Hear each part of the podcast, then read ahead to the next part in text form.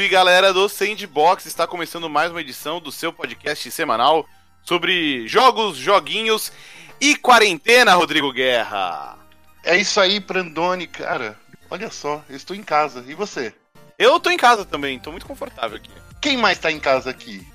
No caso, Priscila Denico. Eu tô em casa também. Tá em Mas casa? Eu sempre, mas eu sempre tô em casa, é. Você sempre tá em casa, é Eu verdade. sempre tô em casa. E quem tá em casa também é Rodrigo Trindade. E aí, pessoal, estou aqui confortavelmente na minha cadeirinha, na frente do meu computador. Tem uma cadeira Hum. gamer, Rod? Não tenho, é, eu não sou profissional. E vocês? Mas é, uma, mas é uma cadeira confortável, né? Ah, ela tá confortável, tá. É meio de trabalho, assim, né? tá tranquilo. É de escritório. É, É cadeira de advogado. Cadeira de advogado. Não tem cadeira gamer? É, É deve aí. ter, deve ter. É, Cadeira tô- jurídica. Isso, cadeira falar. jurídica. mas é, eu gostaria de ter uma cadeira gamer, porque já sentei em uma e sinto inveja de quem tem. É isso aí. Vamos lá, no programa de hoje estamos aqui reunidos remotamente para falar aí de nova geração, porque tanto Sony quanto Microsoft, enfim, revelaram especificações técnicas, os detalhes, as entranhas de PlayStation 5 e Xbox Series X. E a gente vai comentar aqui um pouquinho sobre isso e o que a gente especula para o futuro. Mas antes, recadinhos. Não deixe de acompanhar nossa campanha de financiamento coletivo lá no Padrim. Endereço é padrim.com.br barra Sandbox. Pode aju- ajudar a gente a continuar pagando os servidores que mantêm aí o Sandbox rolando, mas pode ajudar a gente também sem colocar a mão no bolso. É só compartilhar o programa, apresentar o Sandbox para outras pessoas. Vamos lá, Rodrigo Guerra. Acho que você é o cara aqui que já atravessou mais momentos de transição de geração, né? Você tá me chamando de velho, é isso? Experiente. experiente, diferente. Sim, sim, sim. É, e Mas- agora tá encarando mais uma. Mais uma, né? Eu acho que agora a gente entrou geralmente, é, novamente na guerra de. de- Essa, essa guerra Xbox Series X e PlayStation 5. Hum. E agora todo mundo tá mostrando seus números, né? Finalmente, depois da Sony de muito tempo de ficar em silêncio, né? Pois é, a Microsoft até que tem sido bem transparente, com frequência tem mostrado, né, detalhes sobre o videogame, o nome e o visual mostrou lá no final do, do ano passado, em dezembro, no The Game Awards, e no começo dessa semana que, que estamos gravando o episódio, foi no dia 16 de, de março, ela revelou, né, todos os detalhes técnicos, e aí dois dias depois foi a vez da Sony. Pri, é, já vinham rolando vários rumores sobre as especificações técnicas dos aparelhos, e meio que muitos desses rumores estavam certos, né? Sim, principalmente. Tinha algumas coisas que a gente já sabia, né? Também que eles foram falando durante entrevistas, tanto do lado da Sony quanto da Microsoft. Por exemplo, a gente já sabia que os dois iam ter SSD. A gente sabia que até certo ponto os dois iam ter retro- retrocompatibilidade. Essas Hum. coisas que meio que eram. É, eu não sei nem se chegaram a ser rumor, porque eles já chegaram falando, né? Assim, Pô, isso estava tipo, de- meio que desde o começo, né? tal. É. E assim, o mais surpreendente, eu achei, na minha humilde opinião, foi é, comparar número mesmo, assim, sabe? E Hum. a forma que as coisas foram apresentadas. O Microsoft largou lá no site e postou um vídeo e tal, e largou lá no site a- as especificações, tudo e tal. E a Sony fez uma apresentação de uma hora com uma voz, com o, o Mark Cerny, que tem uma voz assim, tipo, serena, tipo Bob Ross do videogame, sei lá. E, e, e foi uma apresentação difícil, muito técnica, assim, sabe? É, o que é bem diferente de quando a gente acompanhava as revelações de console de E3 e a revelação de console em outros momentos, que sempre foi tipo um show, sabe? Era uma coisa assim muito. é, muito mais o show, muito mais, sabe? Uma coisa de. De pelo espetáculo, Espetáculo, né? É. do que para as especificações técnicas. Mas, Ô, diga. você me apresentou, eu estou no, no podcast. então, Olha realmente- só, o Vitão tá aí também, Um apareceu! Vitor, um selvagem, Will. É, apareceu. vai, eu raspei minha barba, eu não sou mais selvagem. Eu, eu- É eu um sou Vitor con- civilizado para tempos... Para, tem- É, não, para tempos né, selvagens, um verdade, é Vitor pra- civilizado. É, pra, pra, pra não propagar o vírus. Ah, que eu não tenho, até onde eu sei, mas vamos ver. Bem, não, o mas Vitão sim, também tá de casa, né? sim, tô de casa. Boa. Ah, que tem um negócio que vale salientar, que essa apresentação, era pra ser na GDC, né? É, Sim. Por isso que tem todo esse jargão técnico, essa, esse, esse PowerPoint louco aí. Eles até criaram uma estética Mr. Science Theater do, É. do, do Mark Cerny falando com umas pessoas na sua frente. Inclusive, uma delas encostou a mão na, na boca, no nariz uma hora. Eu falei, vai tomar, vai, vai ser infectado. Mas, é- mas eu acho que Mark Cerny tem era. um, um vírus virtual do, do, do, do Covid-19. Mas era pessoa de mentira. Era pessoa de mentir, então por isso que eu tô falando, é um vírus virtual. Ah, tá, pode ser. Eu, eu achava que elas eram estáticas. Eu tinha a- assistindo aqui, eu tava trabalhando enquanto eu assistia, ou mais ouvia o Mark Cerny falando com sua voz avelu- aveludada no fundo. E, enfim, eu reparei, pô, meio esquisita esse, essa decisão deles aqui. Eu não sabia que eles estavam se mexendo. Eu achava que era, tipo, uma imagem estática de umas sombras. Ainda é uma decisão ali. estranha, ainda é uma decisão esquisita. É. Era- talvez, talvez o fato de elas serem animados serem ainda mais esquisito. O, o que eu fiquei pensando é que, assim, poxa, a Sony, ela é mestre em, em, em marketing, né? E por que, que ela tomou essa decisão, na minha opinião, obtusa, de você colocar que era uma apresentação para desenvolvedor para o público geral? Eu, achei, eu senti isso muito obtuso da parte da Sony. Sim. Não, eu, eu eu acho que assim, é uma questão de que a Sony talvez já não seja mais tão mestre no marketing. E quem eu tenho a impressão de que tá é, conseguindo estabelecer um diálogo muito mais transparente e, e, e claro com o público consumidor é a Microsoft, você não acha, Roger? É, então, o- eu acho que é um negócio que a gente até tem falado, pelo menos eu, em alguns podcasts passados, falei, porque eu acho que a Microsoft está com uma comunicação muito acertada desde que o Phil Phil Spencer assumiu, né, tentando corrigir os erros do passado. E, mas, independentemente disso, é, olhando como a Sony está apresentando o PlayStation 5, é, a estratégia deles parece muito esquisita dessa vez, porque primeiro eles apresentaram um negócio por meio de um arquivo, de um, uma entrevista na Wired, que tudo bem, assim, é uma entrevista e tal, era um conteúdo mais frio, e agora essa apresentação que veio meio do nada, assim, era para ser na GDC, que acabou é, adiada por causa do, do vírus e tudo mais, mas de todo modo, foi um negócio mal comunicado e que vem num pacote que, assim, muita gente tá esperando informações, e o pacote que veio não é um negócio que gente normal consegue absorver. Os- e acho que mesmo um cara que é super fã de PlayStation, muito do que o Cerny falou não é um negócio que se absorve. É um negócio. O que ele falou era absurdamente técnico. Sim, era pro público da GDC, mas é, faz- faria mais sentido de destilar essa informação de um jeito que fosse mais compreensível e. Uma coisa também, afinal, era uma apresentação em vídeo, por que não mostrar o que, que você estava anunciando em uma série de números, né? É, enfim, é, eu acho que a a Sony tá. Ela mandou muito bem na época do PlayStation 4, né? O vídeo clássico do Shu Yoshida e do Adam Boys ali trocando o, o CD, falando, ah, você pode emprestar pro seu amigo e tudo mais. E dessa vez ela tá super estranha, assim, tá. Parece pouco transparente, enfim. Eu, eu sinto que não, sabe por quê? Aquele, aquele PlayStation Meeting que, eh, quando foi anunciado o PlayStation 4, foi muito similar a esse. Le- Não sei se vocês lembram, aquele que foi em fevereiro de 2014. 13, eu tenho- 13, 13. 13, Pode desenvolver. Eu- tenho um ponto sobre isso. Eu, eu senti que era muito parecido com aquele, só que aquele eles tinham chamado a imprensa, então tava mais palatável, mas era tão técnico quanto. Eu sinto que a Sony tentou repetir é, é, aquela forma de apresentar, só que naquela época era pra falar assim, olha, o PlayStation vai ser mais parecido do que com o PC, então vai ser mais fácil das pessoas desenvolverem jogos pra gente. A gente vai ter um monte de jogo indie. E da mesma forma, trouxe alguns tech demos, né, que eram necessários naquela época, e dessa vez não, né? É, É, foi então. tudo no papo técnico. O que, que você quer comentar, Vitão? Eu, não, eu decidi assistir a, a, a live de 2013, inclusive. Que tem, realmente, como o Garra falou, ele tem esse mesmo aspecto. Tipo, começa com. Na verdade. Na verdade, começa com um vídeo de. super indulgente de, de, de marketing que me, faz, me fez querer matar, mas tirando isso. Começou com o Andrew House entrando, com- fazendo todo, todo o hypezinho no começo, e depois ele chamou o Mark Cerny, que ele comentou coisas, tipo, ele explicou é, mais sobre a arquitetura do, do, do console, mas mesmo assim, ele mostrava ele mostrava várias coisas. Por exemplo, ah, a gente vai mostrar aqui como funciona a CPU, então a gente vai pegar um tech demo da, da do. Caralho. Mac? da Unreal, da Unreal Ah. 4, da, da Epic. Sim. Ou então, sei lá, eles mostraram umas coisas de, de partículas, pegaram um negócio da Havoc. O, ele mostrou o NEC, que tá, ok, é NEC, mas ele mostrou alguma coisa. Então, tipo, eles tinham tinha esse elemento, mas ele não.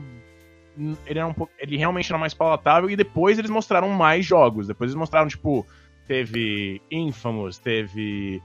ah, teve Killzone, eles, tipo.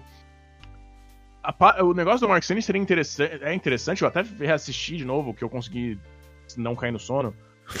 Caralho, porque a voz do Mark Cerny é realmente é um ACMR de, de É, é muito É ASMR, é muito suave, é uma coisa assim que parece que tipo, te Mas- abraça. sabe? mas ele o que- explica de um jeito, ele tem uma didática muito calma, assim, achei excelente, só que assim, eu não consegui assimilar nada do que ele tava me Não, e eu E reassisti assim, o negócio. uma hora, né? agora. Ele, ele tem vários pontos interessantes que ele fala. Tipo, eu tava revendo até comparando coisas que ele fala nos, nas duas apresentações.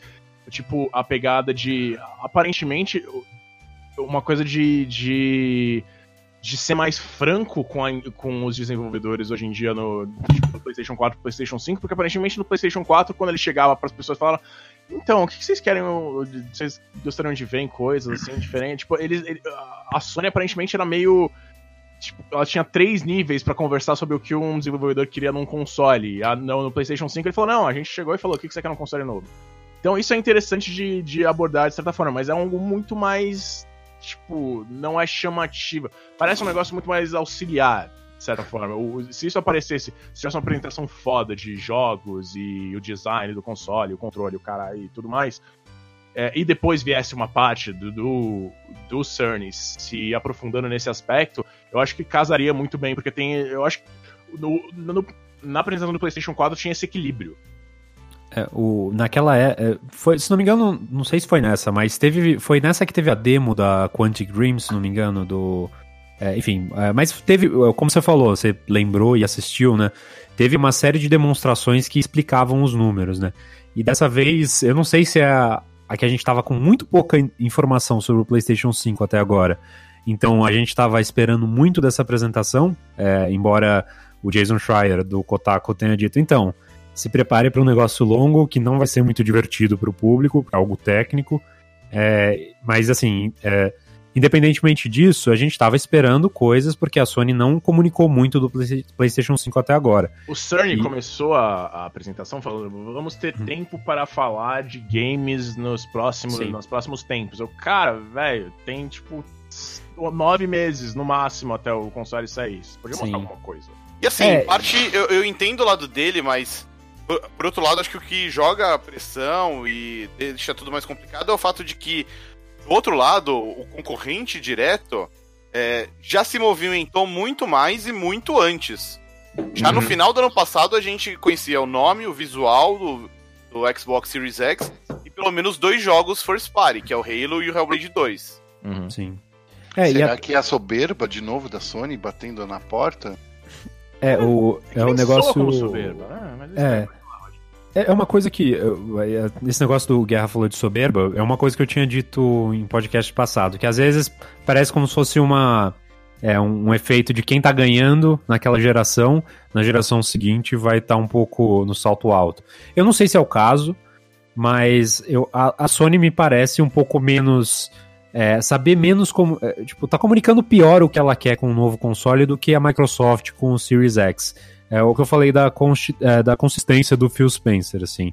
É, o que ele tem dito é sempre parecido e sempre tem uma. é, tipo, você vê uma linha lógica, assim, no anúncio de tudo deles, desde o Xbox One X e tudo mais. Eu até acho que o, o anúncio do Series X pegou de surpresa de um jeito que foi, para mim, pra mim não foi muito impactante, porque eu falei, nossa, no Game Awards? Sério? Mas, de todo modo, é um negócio que eles parecem estar mais conectados com o jogador nesse momento, em vez de desenvolvedor, que é uma coisa importante. Mas, enfim, é, acho que da nossa perspectiva é, é menos divertido. Né? Fala, Eu acho que não é nem é tanto esse lance de, tipo, tá mais conectado com o jogador. Bom, é, querendo ou não é, eles estão mais conectados com os jogadores porque eles tiveram que correr atrás de jogadores, né? Agora. Sim, 100%. Pra perguntar pra eles, tipo, ou o que, que vocês querem de verdade? Tipo, recolher muito feedback pra tentar reconquistar essa fatia de mercado, saca? Então acho que no fim das contas, eles estavam muito mais preparados pra ter uma geração nova do que a Sony, que tá tipo, é, se a gente fizer igual o Play 4, vai ser bom, entendeu? E, e aí eu não sei até que ponto é soberba e até que ponto é essa coisa meio de tipo, a gente tava preocupado em resolvendo as coisas do Play 4 porque é um console que tá dando muito certo, enquanto a Microsoft já tava, tipo, desenvolvendo há muito mais tempo o console. Mas, Ou- cara, ou- eles- Não, não há muito mais tempo, mas com uns cuidados diferentes, tipo, tá muito que a galera quer, tentar implementar essas coisas assim e Mas- tal. E, e se planejar pra comunicar isso da melhor forma possível para que não aconteça o que- aconteceu nessa geração.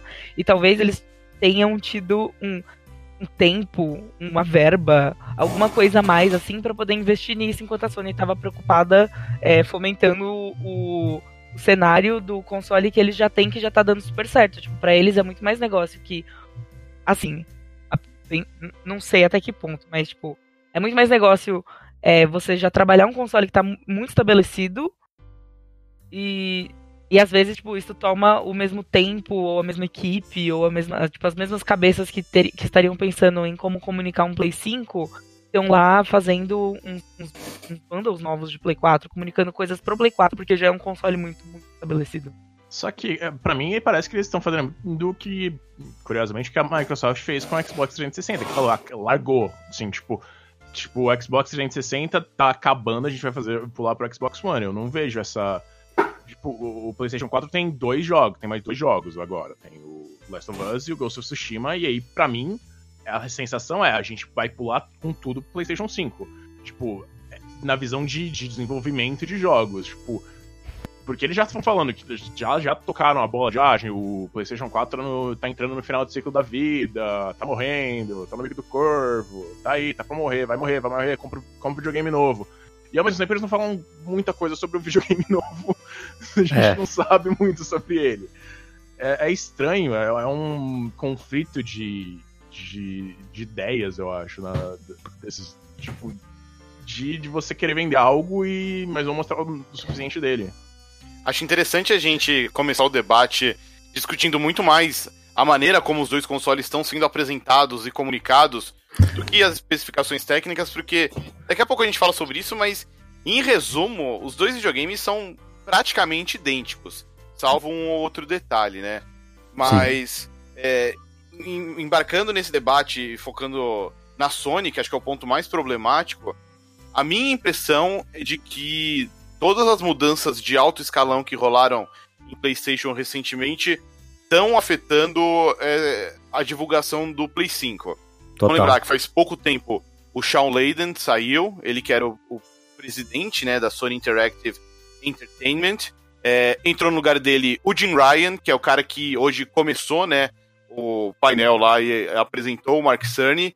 Jim Ryan, que antes era o presidente de PlayStation na Europa, e é um cara, na minha opinião, controverso, que já deu declarações polêmicas. Foi o cara que na época do começo do Play 4 meio que desdenhou retrocompatibilidade, e hoje tá aí batendo bomba de que, mano, retrocompatibilidade é mó legal, por isso que o Play 5 tem. Além disso, o Shuhei Yoshida, que era o presidente dos estúdios de desenvolvimento, né, da Sony pelo mundo, é, também saiu. Entrou no lugar dele o Herman Ah. Host, que tá era empre- é, é, o Shui ainda tá na empresa, só que ele tá em outro, Então. outro cargo diferente, né? Tá em outro cargo, um outro cargo que é muito mais fora dos holofotes, é uma questão mais de, de fomento ao desenvolvimento de jogos indie e tal. que chutaram ele pra cima, né? Falar, tipo, É, é, é, parece uma pré-aposentadoria. Sabe, ó, você vai continuar recebendo seu salário, vai viajar pelo mundo, vai ver uns joguinhos da hora, mas não tem tanta pressão de toda E3 responder onde tá o Last Guardian, como aconteceu com ele. Eu queria É. esse, trampo pra mim. E a gente tem o Herman Host aí alçado, né, a- ao cargo que era do Yoshida, ele presidente dos estúdios globais. O Host que era, foi diretor durante anos de um estúdio europeu, da Sony. Um Guerrilla, estúdio que né? durante a, Playsta- a geração PlayStation 4 ganhou notoriedade, porque até então era o estúdio do Killzone, era um estúdio ali meio, meio double A. Com o Horizon, a coisa mudou de cenário. Horizon também teve seu motor gráfico utilizado no Death Stranding, o jogo do Kojima, que a gente sabe o quanto movimentou de mídia no ano passado, né? Assim, como dominou as discussões. E Horizon, que também vai ser o primeiro jogo first party de Play 4 que vai chegar pra PC. Não teste bem ousado da Sony, na minha opinião. Então acho que, na minha visão, pelo menos, todos esses problemas da divulgação do Play 5 são fruto dessa briga interna que rolou na, em PlayStation e que esse braço europeu da Sony saiu vencendo.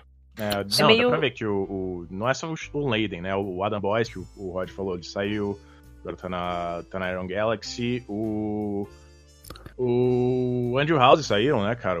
Ele era basicamente uma das, uma das caras do, da, da do PlayStation, de certa forma. E, então, era, aí... e era o presidente. E mesmo, é.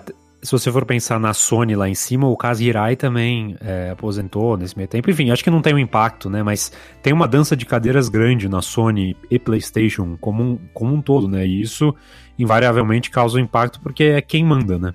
É, talvez não seja quem executa o trabalho do dia a dia ali é, básico, mas é quem vai decidir a estratégia, né? E hum. é o que a gente, o que parece é uma estratégia meio sem foco, ou pelo menos é com um foco meio esquisito, assim, que não é nas pessoas que talvez a gente imaginaria que um console estaria se concentrando em, enfim, é, conquistar. Você acha que a mudança de como vocês acabaram de comentar, saiu, saíram japoneses muito notórios e entraram europeus no lugar, né? No caso. Vocês acham que isso interfere de alguma forma? O, o que eu acho é que é o seguinte, a Sony estava fazendo um movimento do, do para anunciar o PlayStation 5, só que todas as pessoas de cargo que tinham responsabilidade no PlayStation 5 foram dispensadas ou saíram antes do plano de marketing e de, de anúncio de revelação ter sido bem elaborado. Eu acho que eles tinham só uma ideia do que ia acontecer e, e por isso que a gente está vendo essas coisas aparecendo dessa maneira tão aos poucos, picadas ou de uma forma não inteligente. Por exemplo, o, o Prandas e o, e o Rod falaram do, do anúncio na, na Wired, o que a gente nunca viu isso antes na história de um anúncio de console. É, esse lance de tentar replicar o que foi feito é, no dia da gravação desse programa, né? Com é, replicar o que foi feito no PlayStation 4. Também eu acho que não tinha sido pensado de uma maneira como foi pensado no PlayStation 4, que era trazer a imprensa, mas falar para a imprensa e para os desenvolvedores, para deixar todo mundo calmo naquela época. Uhum. Então Sim. eu acho que aconteceram essas mudanças e o plano não estava claro para todo mundo o que tinha que ser feito. E todo mundo que entrou agora nesse, nesse bandwagon, querendo ou não, não tem essa a expertise de, de lançar um console. Sim. Eu acho que, na minha opinião, o que aconteceu foi vamos, ah, tudo bem, vamos mudar toda essa diretoria, todo mundo aí, aí dos cargos altos. E quando chegou na hora de, do vamos ver, eles falam assim: e agora, o que, que a gente faz? Eles estão perdidos. eu, eu acho que até por isso, Guerra, faz sentido, é meio que ligando as pontas da nossa discussão, voltar para o Mark Cerny, que ele é, o, é tipo a figura que está apresentando esse console. Ele é o cara que está ali em todo esse processo, né? Se você for pensar em toda a dança de cadeiras, o Mark Cerny é o cara que teve dentro de todo esse processo e preparou essa máquina, idealizou, conversou com os desenvolvedores, né? E então no mesmo cargo, né? Ele Exato. é arquiteto-chefe do Play 4 e do Play 5. É, queria jogar a bola agora um pouco pro outro lado da cerca, que a gente tá aqui discutindo todos esses, esses problemas da, da Sony, que parecem ecoar muito os mesmos problemas que a Microsoft teve no início da geração Xbox One. O Metric, né, que apresentou o videogame, falou um monte de besteira, mudaram bastante o console. É, e aí o Phil Spencer meio que assumiu a bucha. E ao longo dos anos, na minha opinião, vem fazendo um trabalho excelente de, de comunicação e de reposicionamento da marca. É, acho que o Xbox One X foi realmente o primeiro Xbox do Phil Spencer, com a filosofia dele. E agora a gente chega numa geração que já começa é, sob essa filosofia, não só do Phil Spencer, mas de toda a Microsoft, né, de investir em serviços. A gente tem aí o Game Pass como um grande destaque, né, dos últimos anos. E o que a gente vê é uma é um, é um Xbox Series X muito bem apresentado, né, que sempre que falam algo não parece deixar dúvidas ou deixar lacunas que assim, óbvio, nesse momento a gente ainda não sabe preço, não sabe data de lançamento exata, mas a Microsoft, sempre que ela vem se comunicar, parece que ela dá informações o bastante pra gente ficar animado pra próxima vez. Vocês Mas acham? Isso, Prandas, eu, eu, isso eu tenho um, um, um ponto muito claro para mim. É, é, coisa do Satya Nadella, que é o novo presidente da Microsoft que entrou no cargo em fevereiro de 2014. É, 2014. Ele, ele entrou no lugar do Steve Ballmer, que o Steve Ballmer naquela época era o cara que estava na frente do Xbox, querendo ou não, né? Estava é, desenvolvendo o Xbox. E todos os serviços da Microsoft ainda eram meio focados não em serviço, mas focados em, naquele modelo antigo de você vender um, Office todo, todo ano, hum. de você fazer um novo Windows. E desde que o Satya Nadella entrou no, na Microsoft como presidente, você percebe que o, eh, rolou um shift na, na forma como a, a, Microsoft trata seus negócios. O, o Office hoje em dia é um produto que voltou a ser líder de mercado, estava perdendo espaço antigamente para o Google, pro, pro, o Google Drive, né, para os serviços do, do, do Google. É, o, Windows 10 é um sistema operacional super é, favorável para o consumidor, porque na época da transição do 8 para o 10 você não precisava nem pagar né, pelo, pelo Windows. Verdade. Olha isso, foi uma coisa que veio dele. Então, assim, eu sinto que toda essa coisa de serviços, e aí a gente fala, transferindo agora para o Xbox, o Game Pass, Xbox Live, são coisas que a pessoa tem que estar tá pagando sempre, né? Da mesma forma que você tem que estar tá pagando sempre o, o, o Office, uma vez por ano, pelo menos, para você ter essa coisa.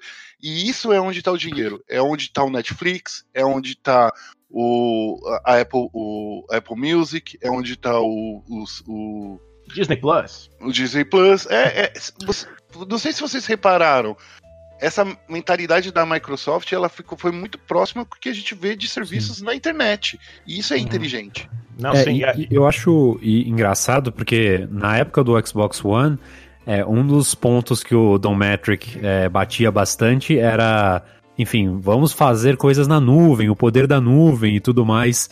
E na época, tipo, a gente tava falando, mano, a gente quer saber de jogo, o que, que você tá falando de nuvem, do Kinect, dando destaque para essas coisas que não são videogame quando você tá anunciando um console. E Mas a questão da nuvem hoje faz muito mais sentido do que naquela época e encaixa nessa lógica da Microsoft como uma empresa que hoje está é, vendendo serviços por assinatura como, com muito sucesso, né? E acho que é engraçado que tem uma evolução ali, eles acertaram o, o, que fazer com essas coisas que eles estavam criando de uma maneira que fosse atrativo para as pessoas. E deu certo na, do lado do Office. O Game Pass funciona perfeitamente nesse sentido, sabe? É, e agora eles também já desenham, além do Series X, o xCloud, que também coloca a Microsoft bem posicionada para concorrer com o Stadia, que pelo visto vai ser um fracasso. É, mas a Microsoft está bem posicionada, olhando para o futuro até. E é uma coisa que é, é, muito surpreendente se você for pensar a transição da época do Dometric para hoje, como eles conseguiram, com alguns talking points meio parecidos até, se for pensar nessa questão da nuvem, dos serviços, é, a Microsoft virou completamente o jogo, assim. É, eu acho que talvez algumas coisas do Xbox One original eram talvez à frente do seu tempo. Muita coisa foi burrada mesmo, mas tinha alguns detalhes ali que encaixavam nesse sentido. Eu não, tem uma questão de que eu, também o console foi vendido como para ser uma coisa além de um videogame, né? Essa Sim. pegada, all in one, Xbox One, ah, entendeu? É, então, tipo, e aí as pessoas falam, ah, não, não, não, não tem interesse. Mas, é, eu acho que a ideia é que o Phil Spencer, ele comprou esse, essa ideia que o, o Nadella tinha implementado serviços e tal, então ele. É por isso que eh, tinha rumores de que iam vender a, a, a marca, marca né? com problemas, e o, o, Spencer pelo menos conseguiu esse voto de confiança e conseguiu trabalhar esse, esse aspecto. Uh, é, eu acho que também a, a, o jeito com que eles se portam, eu acho que é bem mais convidativo, eu acho que de certa forma, do que. Porque, ah, sei lá, é um, é um carisma, de certa forma. Tipo, eles têm, eles têm uma habilidade de chamar uma galera. Por exemplo, um dos maiores momentos do, da E3 foi na, na conferência deles, que foi chamar o Keanu Reeves no, no pra, pra, pra, apresentar o, o Cyberpunk. Eles devem, ter falado, eles devem ter visto. Já tinham fechado um acordo lá com a, com a City Project no ano anterior, né? Tanto que o trailer tinha saído na E3 anterior. Ele falou, porra, vocês estão fazendo um jogo com Keanu Reeves, chama ele. E eu acho que eles têm, eles têm, é, eles têm um aspecto showman maior, de certa forma. E por isso que, tanto que eles apresentaram o, o Xbox na, tipo, na premiação, da maior premiação da, da indústria. Sim. Premiação mais popular, vai, vou dizer assim. Uma coisa que eu tava pensando aqui, eu não consegui formular muito bem uma lógica, mas eu acho que o Phil Spencer, ele é, traz um pouco aquela lógica de guerra de consoles, mas não no sentido negativo, mas de, de tipo, reforçar o Xbox como uma coisa que tem uma identidade própria, porque eu, olhando assim, na minha perspectiva, que Xbox cresceu como um negócio meio multiplataforma, Sim. e apesar de ter Halo, Gears of War e tudo mais, as marcas Xbox não tinham tanta força quanto as coisas que a Sony criou ao longo do tempo e a Nintendo nem se fala, né? E eu acho que o Phil Spencer é, olhou para isso e deu um foco legal, assim, ele tá conseguindo reforçar até com alguns jogos que tem um perfil muito diferente das coisas que você associaria com Xbox em outro momento, né? Que é, por exemplo, Warrior and the Will of the Wisps, que sai agora, é um dos maiores lançamentos é, desse semestre, né? E daqui para frente, com a quantidade de estúdio que, estúdios que eles compraram, eu acho que eles vão ter muito mais para mostrar nessa linha também. Uhum. É, tem um negócio, eu, a gente já mencionou, eu já mencionei várias vezes aqui essa descentralização de Xbox, que eu acho que inclusive a PlayStation tá começando a fazer, de ah, o Sim. Xbox é uma um ecossistema, né? Ele não é um, não é um console só, não é um videogame. Tipo, você pode jogar jogos de Xbox no PC, tanto pela Windows Store quanto pelo Steam. A gente lança jogos no Steam aí que tá tudo bem, não tem, não tem problema. Ou então, tipo, a gente já lança pro, jogo pro Nintendo Switch, por que não? É, então, é, tem esse negócio de, tipo, o Xbox não é só um console que o, que o Phil Spencer tem adotado muito, mas Sim. também, mas eles ainda reforçam, tipo, mas tem o, o console também. O console é um aspecto importante da nossa, desse ecossistema. Acho até que eles estão posicionando o Series X como é, a experiência premium do ecossistema Xbox, né? Se uhum. você quiser aproveitar o que a gente tem de melhor, seja os jogos, o xCloud ou o que for, Game Pass, o Series X é, é o melhor lugar para isso acontecer. Agora, Pri, vamos falar um pouco mais da parte técnica em si, que foi o que a gente conheceu melhor nestas semanas, né, nos últimos dias. É, alguns elementos a gente já conhecia, como o SSD, a gente ficou sabendo aí exatamente a potência gráfica dos videogames, o quanto de memória RAM que eles vão ter e é bastante, né? É bem, é bem chutado para cima. É, oh. Como você vê, Pri, toda essa parte de especificações técnicas dos videogames, em especial o uso do SSD? O SSD eu acho que era necessário, né? A gente chegou num ponto que os jogos são gigantescos, tá aí o Red Dead com 100 GB para provar, nosso ponto. E, e, o que é um problema, inclusive, porque o SSD ele é muito rápido, beleza, tal. Eles explicaram que demora, né, tipo, X tempo para você carregar uma área, tal, não sei o que. Então, realmente precisa de uma velocidade maior. Porém, porém, é 1 tera, 825 GB não é tanta coisa assim, né? Você vai ter lá oito jogos no seu no, no coisa ou menos, né, até dependendo de, de como for de como for crescendo aí, pô, se o Red Dead saiu para essa geração atual e tá com 100 GB, imagina os jogos da próxima, sabe? Todas uhum. as coisas eles sempre crescem exponencialmente, né? O que é bem bem é, não, não diria preocupante, mas é tipo, tem que ficar de olho, uma, saca? Se você tem uma Só... conexão capada, sim, é preocupante. Eu, eu, só quero lembrar que o Destiny no computador tá com 250 GB, tá, gente? Nossa. Meu então, Deus. Então, assim, então imagina, imagina, se você baixa um Destiny no, no, no Play 5, o que que sobra, sabe? Você vai baixar mais é. dois jogos e acabou, entendeu? E isso não. É, no Xbox você baixa um jogo a mais, tipo, ok. Mas a, o que chamou a atenção desse lance dos SSDs é que o SSD do Play 5, ele é, tipo, muito, muito mais rápido. No mínimo, duas vezes mais rápido do que o do Xbox. E assim, isso deve diminuir bastante os, os tempos, né, de loading e tal. Mas será que vai pegar no resto também, tipo, desempenho? É, então, toda a treta lá do que o Cerny explicava do SSD é que, tipo, é, os assets vão ser mais. vão ser menos repetidos. Tem, tem toda essa questão de. de remover a. como eu vou dizer, as os atalhos, as, os espelhos, os, os, os, as coisas que eles escondem. As muletas. É, pra, pra esconder os loadings e tal. Tipo, esse aspecto não, não, ele vai meio que sum, não vai mais precisar existir nesse sentido, né? É, essa é a parte que fica curiosa, porque ele fala que, tipo, o, isso afeta o game design, isso afeta o jeito que o, o designer faz, as, que, que, os designers criam e estabelecem esses mundos, esses lugares que eles querem criar e querem desenvolver. E, tipo, é um processo que tem, que na geração atual, né, com o uso do HD e tal, tem suas amarras fortes que são, tipo, a, a relativa é, lentidão de leitura, né, no caso. É, é, é, o elevador escondido, né, em todo, em todo, em todo jogo, né, todo jogo para você mudar de área tem um elevador que você tem ideia. Eu, eu queria falar desses números aqui, Prandas. Vamos falar dos números em si? Vamos falar dos números. É, ó, olhando aqui, o, o Xbox é, Series X tem um processador é, de 3.8 GHz, né, o que, que é esse 8x em 2? Que, não, que eu não sei. É, são 8, é, 8 núcleos? 8 núcleos. É um processador, processador de 8 núcleos. Octa-core. É um octa-core. E o PlayStation 5 tem um processador de 3,5 GHz. Então, assim, Sim. em número bruto, é claro que o Xbox é, é, é, é mais potente. Hum. Porém, quanto é que significa esse 0,3 GHz aí de diferença para o usuário final? não vejo tanta diferença. Mas será que é muito? Será que é pouco?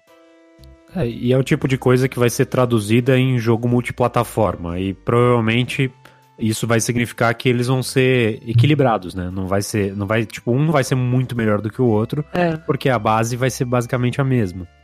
Sem hum. contar que assim, enquanto o Xbox Series X ele tem aqui um processador mais, mais rápido, quando a gente vai olhar, por exemplo, a, a GPU, aí já entra um elemento que, que, que acho que quebra até um pouco a comparação direta, porque o, o a, a GPU do, do Xbox tem mais unidades ali de, de computação, enquanto que a do PlayStation tem menos, o que, segundo o Mark Cerny, pode resultar em uma certa eficiência de energia.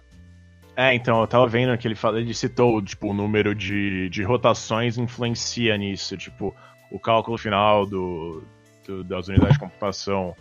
Tanto que a GPU do P5 é, é um pouco mais rápida, né? É, Isso. em giros é, ela, é, tipo, a, a, tipo, ele fala, o teraflops é só um elemento da GPU, não é, tem outras coisas a serem consideradas. Não é o elemento definidor, né? É. Acho que a gente, os, o mundo dos games, na verdade, acho que ainda tem um resquício muito forte daquela do início da evolução dos consoles, que é, ah, a era 8-bit. Uhum. Aí chega o console de 16 bits, pô, o 16... Meu Deus, é o dobro, é. É o dobro, ele é mais poderoso. O 32, então, nossa, também. O 64, vixe. Mas com o tempo, essa definição foi deixando de fazer sentido e se perdendo. Guerra, voltando aos números, a gente tem aqui. Os dois têm uma arquitetura de GPU customizada, porém ambas feitas pela AMD e baseadas na mesma arquitetura. E aí a gente chega na memória RAM, que são 16 GB de memória RAM GDDR6. E aí? É, essa é a memória RAM que, diga-se passagem, é a memória RAM mais rápida que tem no, no mercado. É, é, a memória RAM que está em todos os celulares, só para vocês terem uma ideia, tá? Uhum. isso que é uma memória RAM é, bastante cobiçada aí. Eu sinto que o número é, é, é baixo, apesar de ser 16 giga, é, gigabytes, porque já tem jogo no, no computador que é, requer para você rodar tudo no máximo, no, no na, na, coisa do futuro, né? Para você rodar é, 32 GB de RAM. Por exemplo, o, por exemplo, o próprio Warzone que acabou de ser lançado. Sim. Né? É, é, ele acabou de ser lançado para PC, para os videogames também. Mas se você quiser rodar no topo do topo do topo do futuro, no, no seu computador, você tem que ter 32 GB de RAM. Então, assim, é, é um número que, ao meu ver, a gente já está vendo é, nos celulares, inclusive. O, o Galaxy S20 Plus ele tem 12 GB, se eu não me engano. Sim. É, então, assim, é, é um número que daria para ser um pouquinho mais saudável, porém, agora é, querendo me contrariar, Lembrando que o videogame ele é feito só para rodar jogos. Sim, É não tem o problema de, enfim, rodar várias coisas paralelamente, né? Ah, então, é, Exatamente. tem, Então, assim, tem esse elemento. é. tem esse elemento aí. Mas eu acho que eles poderiam ter colocado pelo menos, sei lá, uns 24 GB de RAM, na minha opinião, para você deixar um videogame à prova do futuro. O que me mostra, de novo, que esse é um videogame que vai durar um ciclo mais ou menos próximo a esse do PlayStation 4 e do Xbox One. 5, 6 anos? 5, 6 anos. Hum. Que é o convencional, né? Novamente, acho que a gente ficou um pouco mal acostumado por anos recentes, especialmente com a geração Play 3 e 360, É, que durou muito, né? Foi 360 durou 10 anos. Tipo, o PlayStation, o Xbox One chegou em 2000, 2013. né? 13. Mas o Xbox One durou até 2015, né? Basicamente. O 360, né? Você disse? O 360, isso. Isso, Mas é, é- então, durou bastante. Mas isso foi porque era uma época que tanto o Xbox 360 quanto o PlayStation 3 eles tinham espaço de melhoria, principalmente em otimização do sistema operacional. Eu não sei se vocês repararam, mas nessa geração a gente não teve uma mudança de interface de usuário como a gente teve no PlayStation 3 e no Xbox. Hum. Até teve do Xbox One, até tentou, mas depois ele não ajudou. É, mas acho que foi mais uma questão de reformulação do que exatamente. É, Um a upgrade, gente tem né? que tirar as coisas do Kinect, que ninguém quer. É. acho que, É. por exemplo, no- no- pegando gancho nisso que o Guerra falou, quando a gente foi do da geração Play 2, é, GameCube e, e primeiro Xbox pra geração seguinte, acho que ali houve uma mudança muito grande de paradigma de que o videogame deixou de ser uma máquina que só roda jogos e talvez filmes pra virar central multimídia, né? Sim. A gente já começou a ter aplicativos de streaming, eles já começaram a vir com HDs embarcados, né, para poder funcionar. O GameCube e o Play 2, por exemplo, não, não precisam de um HD para funcionar, ainda que tenham essa opção para Uhum. alguns jogos, né? E, é, e é por isso que eu acho que essa geração ela foi, entre aspas, mais rápida, porque ah, ela já foi uma é, geração pensada em receber novas funcionalidades conforme passou o tempo, né? Sim. Foi, foi isso que aconteceu, por exemplo, com o próprio Xbox, né? Que não tinha uma forma de capturar a tela, daí eles fizeram uma gambiarra com o menu do Xbox ali, o PlayStation trouxe novos serviços, então, e não foi necessário redesenhar a, a interface de usuário para embarcar isso. E que eu acho que esse foi o maior ponto da geração repassada. É repassada? É, É, retrasado. É, É, da geração Retrasada, passada, retrasada, é. é, da geração pa- é, retrasada, porque era uma geração que precisa, que foi pensa, é, desenvolvida em um ecossistema e, chegar, e chegou em outro quando, sei lá, hoje em dia a gente tem um Alexa, né? Sim, Vamos sim. lembrar. Né? Vamos lá, já, já pra gente se encaminhando aqui pro, pro final, a gente discutiu muito o que aconteceu nos últimos meses, as informações concretas que a gente tem, mas ainda tem algumas lacunas aí, né, na chegada da nova geração, especialmente o preço dos videogames É- e também É uma coisa bem, bem importante e dá- e densa, dá pra né? ficar bem assustado, assim, com, É. com as especificações técnicas, a gente olhando pra tudo que eles falaram que tem dentro da caixinha, dá pra ficar com medo. E tem também a questão da data de lançamento, que assim, as duas fabricantes, né, tanto Sony quanto Microsoft, dizem que o plano ainda é de lançar em 2020 os videogames, E mas Brasil, tem né? toda essa situação do coronavírus que tá rolando pelo mundo inteiro, É causou cancelamento da E3, enfim. O que, que, que você acha, Vitão? Eu, eu acho. Eu. O PH falou isso no, durante uma, as lives do. Do DNM, eu acho justo que, tipo, eles só vão realmente adiar ah, o lançamento se. Só se for, tipo, impossível deles, tipo, deles produzirem. Se é, é- é- é- cai muito mal nesse sentido, eu acho. E ah, eu tinha até falado, se você tem menos unidades, tem aquela questão de luxo, de, de é, luxo e de, de ser um item de luxo, né? Um item valioso e tal. Ah, eu acho que aqui no Brasil a gente tá bem fudido. E também com os videogames. Ah, porque, especialmente se continuar alto do dólar e tal, é, se, se o, planeta Terra continuar aqui em, até, sei lá, novembro, que é o eu imagino que os consumidores que é o plano dos- das duas de lançar eu não sei quantas pessoas vão comprar aqui no Brasil. Tipo, se eu não sei a que ponto eles vão olhar e falar, cara, ninguém vai comprar esse negócio por, sei lá, 8 mil reais aqui no Brasil. Vale lembrar, só a título de comparação, já vou jogar a palavra para você, Rod. Boa. É, em 2013, quando o Play 4 foi lançado aqui no, no Brasil, teve toda aquela polêmica do Play 4 a 4 mil reais. O videogame. O primeiro lançado- PS4K. Isso. O videogame foi lançado a 400 dólares nos Estados Unidos. E aí, importado, ele chegou a 4 mil reais aqui no Brasil. Na época, a polêmica foi tão grande que a Sony até abriu né, a planilha de, de cálculos, mostrando todos os impostos que eles pagam, a margem de lucro dos lojistas, não sei o quê.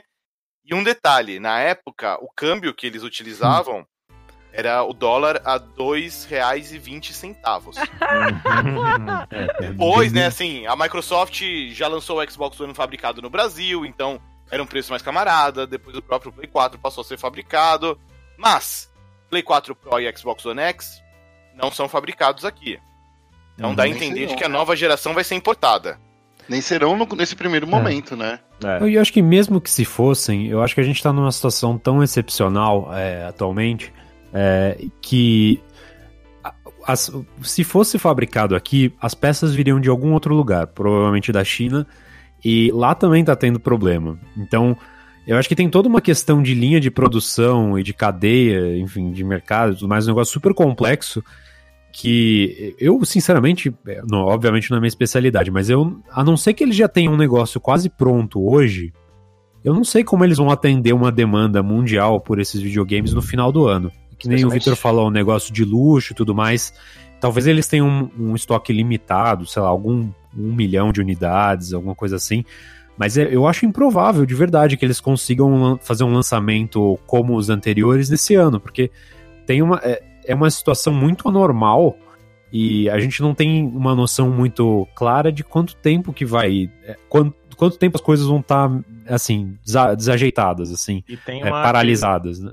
Tem uma crise econômica global também, além disso. Além- Tipo, já, ela já ia vir, basicamente, mas com, o- com todos os efeitos do coronavírus, basicamente parando a, a principal indústria do mundo, que é a China, Sim. é, tipo, potencializou essa, esse potencial de crise, tipo, aument, é, ou então acelerou esse processo absurdamente e até, sei lá, no- até, no- até novembro não sei quanto a gente tem dinheiro pra, pra- nem, pra, nem nos Estados Unidos, não sei quanto a gente tem, vai ter 500, 400 dólares pra, pra investir num console, num Então, é- videogame. Talvez até seja mais, tipo, as, as empresas devem estar bancando porque elas têm investidor e tudo mais, tem todas as expectativas delas, mas é um negócio que, enfim, talvez seja até mais prudente da parte deles, sabe? Adiar, porque, tipo, prudente em vários sentidos, né? É, tanto para quem trabalha na fabricação dos negócios, quanto é, para quem vai querer comprar e para a própria empresa, assim, como negócio, assim, para vender isso para alguém no futuro. É, talvez eles, eles sejam seja mais inteligente adiar um pouco. É que eles já falaram que é esse ano, mas eles não deram uma data. Então isso já ajuda, por exemplo, a vergonha de ter que postergar o negócio para depois. É, mas é uma situação muito difícil de você prever o que, que vai acontecer é, com relação a esses consoles. É, De todo modo, não sei vocês, mas o meu backlog é bem grande. Então eu- eu Sim. não tô tão ansioso para isso e até Nesse sentido, a Microsoft até tá melhor posicionada pela questão que ela. pelo fato dela tá botando coisa no computador, né? No Windows. É, então, se por acaso não vier o Series X, existe a chance de quem quiser jogar o que iria sair nele, se mantiverem as datas, é, jogar no computador. E tem outro detalhe também, né? O desenvolvimento de vários jogos pode ser é, atrapalhado por causa disso. Então, um jogo de lançamento do PlayStation 5 talvez não consiga sair na época de lançamento, né? Uhum. Tem A gente todo esse. Fala aí, Pri, desculpa. É, a gente tá vendo essa história muito sem precedentes, assim, de acontecer do mundo inteiro parar, saca? E, e isso do mundo inteiro parar interfere, eu ia falar justamente isso, tipo, não só nos consoles, a gente tá aqui, tipo, beleza, os caras vão conseguir lançar o console, eles vão ter aqui as unidades pra soltar, especiais, não sei o quê, mas que jogo que vai ter? Entende? Tipo, muitas, é, muitas desenvolvedoras vão sofrer com tanto com a crise econômica quanto com é, a pandemia e ter que trabalhar de casa e redução de horário de trabalho e, sei lá, fechar temporariamente. Vai... É muita coisa acontecendo ao mesmo tempo e a gente tá vendo é tudo muito superficialmente ainda, sabe? Tipo, é muito, a gente tá muito no começo de e sem ter nenhuma ideia de como vai resolver, saca? Sim. Então, eu acho até que é, você falou que, ah, esse vexame, entre aspas, a vergonha de adiar um negócio. Pra, pra quem seria, sabe? Quem Sim. consideraria isso um vexame, saca? Os investidores. Porque, Os não, mas os investidores não, investidores tá todo mundo dinheiro. se fudendo junto. Mas os investidores. A lógica dos investidores não é a mesma lógica. Eles, eles não se importam muito em quem estiver se fudendo mais desde que eles estejam ganhando dinheiro. Então, mas eles não vão estar ganhando dinheiro. E, É. e assim, eles não vão estar ganhando dinheiro. Eles não vão estar deixando de ganhar dinheiro porque eles investiram um negócio que não vai dar retorno no mommomento. É porque não dá pra ganhar dinheiro, entendeu? A menos que você seja fabricante de álcool gel. Pra têm Bem. né? Isso é um problema. Eu, eu não, não sou eu que, tenho, que tô fazendo. Eu tô explicando a lógica do, do maluco de investidores. Não é. É, Não, sim, faz sentido, mas, mas eu acho que não, não é uma coisa assim, não é um fator agravante, sabe? Ninguém vai sair ileso dessa. Ah, Ninguém vai gente- sair vai ileso ter dessa gente situação. vendendo, vai, vai ter gente vendendo ações. Eu- Tudo bem que é muita gente desesperada e tal, mas é. Tipo. Se, se quando ro- rolar um. se Quando se rolar um anúncio de, de atraso e tal, vai pegar mal. Assim, essa, Sim. essa é a- a- o fluxo natural das coisas no mercado. Sobre, sobre isso, só, só pra, pra- Eu queria trazer um dado aqui pra vocês, jogar aqui um dado na mesa. Ah, as ações da Sony no mundo inteiro têm subido já faz uns, uns três, seis meses aqui, segundo o Google. Ela tem subido há muito tempo. Da Microsoft também. É, e tem uma outra coisa, eu queria lembrar que é um, é um problema sobre o Rod, o Vitor e a Pri falaram, que é o lance do, do- de produção de, de memória. Antes da crise da- do corona lá na China, essas memórias RAM que a gente está vendo aí, o, o que é GDDR6, ela estava super em falta porque são memórias que são usadas em celulares. Com a explosão de, de celulares que aconteceu na última década, nenhuma fábrica da, da, da China estava conseguindo atender com folga esse, esse, esse, esse periférico, esse, essa peça que é tão central. Então, lembrando é, que vocês já falaram, já não estava dando conta antes. Veio o coronavírus, muitos, muitas, muitos mais celulares foram lançados depois disso, mas está sendo exigido das fábricas que já não estavam é, atendendo. Ou seja, está virando uma bola de neve. Talvez seja realmente prudente de falar que esses videogames sejam adiados para o ano que vem. E na minha opinião, que eu já disse isso, eu acho que inclusive aqui no, no, no, no Sandbox, eu acho que esses videogames vão vir em duas versões no lançamento. Uma versão padrão, aquela que todo mundo vai ter, e uma versão mais cara. Porque é assim que a indústria da tecnologia está funcionando geralmente.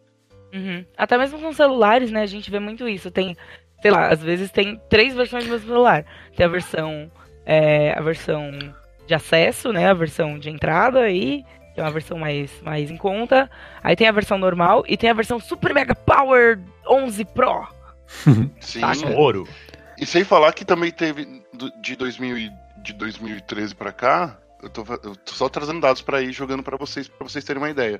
O PlayStation 4 foi lançado a 400 dólares, né? Contando a inflação é, desse tempo, hoje ele seria lançado por 550 dólares, se fosse só fazendo os, os ajustes de inflação. Aproximadamente 7 mil reais. Exatamente. Numa É. conversão direta, né? Numa conversão direta, Numa sem conversão contar o direta. inglês. Inclusive vai estar É. datado quando esse E programa. nem o frete. Então, só para vocês terem uma ideia, a inflação dos Estados Unidos é, que desse período aí que a gente te- teve só o PlayStation 4 já faria ele ficar mais caro. Eu acho que como esse videogame está trazendo tec- é, peças mais avançadas e difíceis de serem compradas e fa- manufaturadas, a gente pode ter os videogames muito mais caros do que a gente está imaginando aí, que era 450, 500 dólares, né? É, vamos ver, vamos ficar de olho. É, tem a promessa do, do Mark Cerny de que nos próximos meses a gente vai ver muitos jogos do Play 5. A, a Microsoft também já falou que na época da E3, que seria a E3, vai ter um evento digital para mostrar mais do Xbox Series X. Então a gente, é, em breve, vai tirar essas dúvidas de algum jeito, né, pessoal? Uhum. Isso aí. Pelo bem e pelo É mal. isso aí. E tomara que, tomara que as notícias sejam boas, né? A gente pintou um cenário ruim, mas enfim, é, não tá parecendo bom no que a gente tá vendo hoje, nessa semana que a gente tá gravando, mas quem sabe as coisas virem e, enfim, o susto não é tão grande assim. A Rod é Vamos- tão otimista. É. Eu, eu não sou, mas eu só tô jogando pro universo aí pra. Enfim. Pra ver se é um ajuda, segredo, ele tá fazendo É. segredo no, É no segredo. podcast. Pensamento positivo, pensar, me- mentalizar que vai dar tudo certo. PlayStation 5 por 500 reais. Eu Aí você sou. tá apelando, amigo. Vamos ficar de olho então. E no futuro a gente volta, obviamente, pra falar muito mais de, de nova geração. Mas a gente fica por aqui então com mais este episódio do Sandbox. Quero agradecer todos os, os convidados que participaram hoje virtualmente de suas casas. Primeiro, Rodrigo Guerra. Eu agradeço todo mundo e eu vou te falar que eu sou diferente de todo mundo. Eu sou pessimista. Vai ser PlayStation 5 por, e Xbox Series X por mil dólares. Ô, louco, bicho. Que isso, jovem. Vai, vai, vai Temos ser que igual o iPhone. Temos também o outro Rodrigo, Trindade. Valeu, pessoal. Eu acho que vai. Vamos, vamos ver. eu não, não vou ser tão pessimista que nem o Guerra, mas é, Tá. não, não necessariamente tô otimista também. Temos aqui também Priganico. Eu, eu não sei. Vamos ver. O que, que vem por aí? Eu quero primeiro que acabe o isolamento. Vamos, uma coisa de cada vez. Já tá. Não passou nenhuma semana, você já tá assim? Tô no isolamento há três dias. E também o Vitão aí, Olá. participando. Pois é, estamos aí. Tô Tamo olhando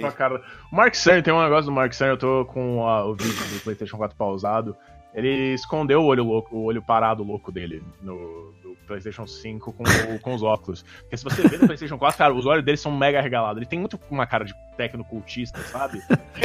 Ele poderia criar a um gente culto. com você. isso. A gente chamou ele de olho tonto mude lá na época. Tadinho. Bom, a gente fica por aqui então. Não deixe de, de acompanhar a nossa campanha de financiamento coletivo lá no Padrim. E também de apresentar o Sandbox para outras pessoas. A gente fica por aqui, mas está de volta semana que vem. Tchau. Tchau. Tchau, bye.